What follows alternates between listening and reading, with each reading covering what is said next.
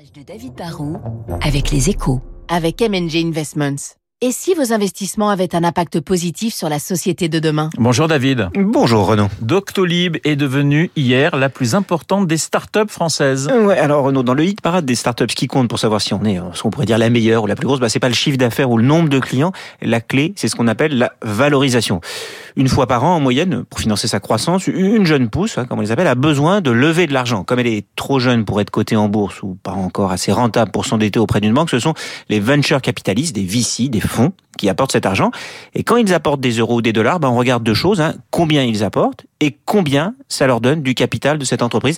C'est ça qui donne ce qu'on appelle la valorisation. Et hier, Doctolib a annoncé qu'ils avaient levé 500 millions d'euros, ce qui est beaucoup, et qu'ils étaient du coup valorisés 5,7 milliards d'euros. Et ça, bah, c'est carrément un record pour une start-up française. Ça veut dire que les investisseurs pensent que Doctolib vaut plus que M6 et Air France KLM en cumulé, par exemple. Alors David, comment expliquer ce, ce niveau de valorisation? Bah, Doctolib, c'est à la fois une entreprise qui est devenue incontournable et qui a en plus de vraies perspectives de croissance rentable. Pour l'instant, ils ne sont qu'en France, un petit peu en Allemagne et en Italie, mais ils sont quand même utilisés par 60 millions de personnes. C'est dingue. Ils sont entrés dans notre quotidien à tous pendant la crise Covid. Ensuite, ils ont déjà séduit plus de 150 000 professionnels de santé qui payent entre 100 et 200 euros par mois.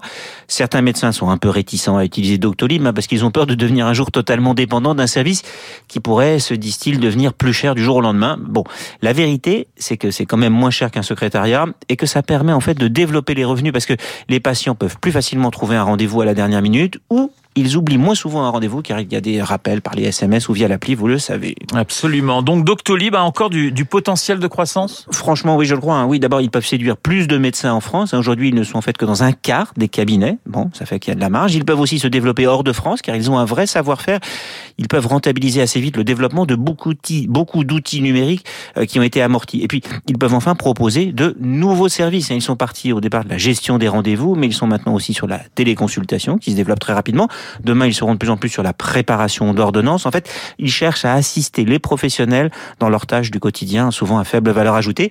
Et les 500 millions qu'ils viennent de lever vont leur permettre à la fois de développer de nouveaux services plus rapidement et puis surtout d'embaucher des commerciaux pour qu'ils aillent frapper aux portes, convaincre les médecins, les infirmières et les hôpitaux d'être encore plus nombreux à faire appel à eux pour que tout le monde utilise Doctolib. David Barou et son décryptage sur l'antenne de Radio Classique dans une minute, le journal de 8 heures.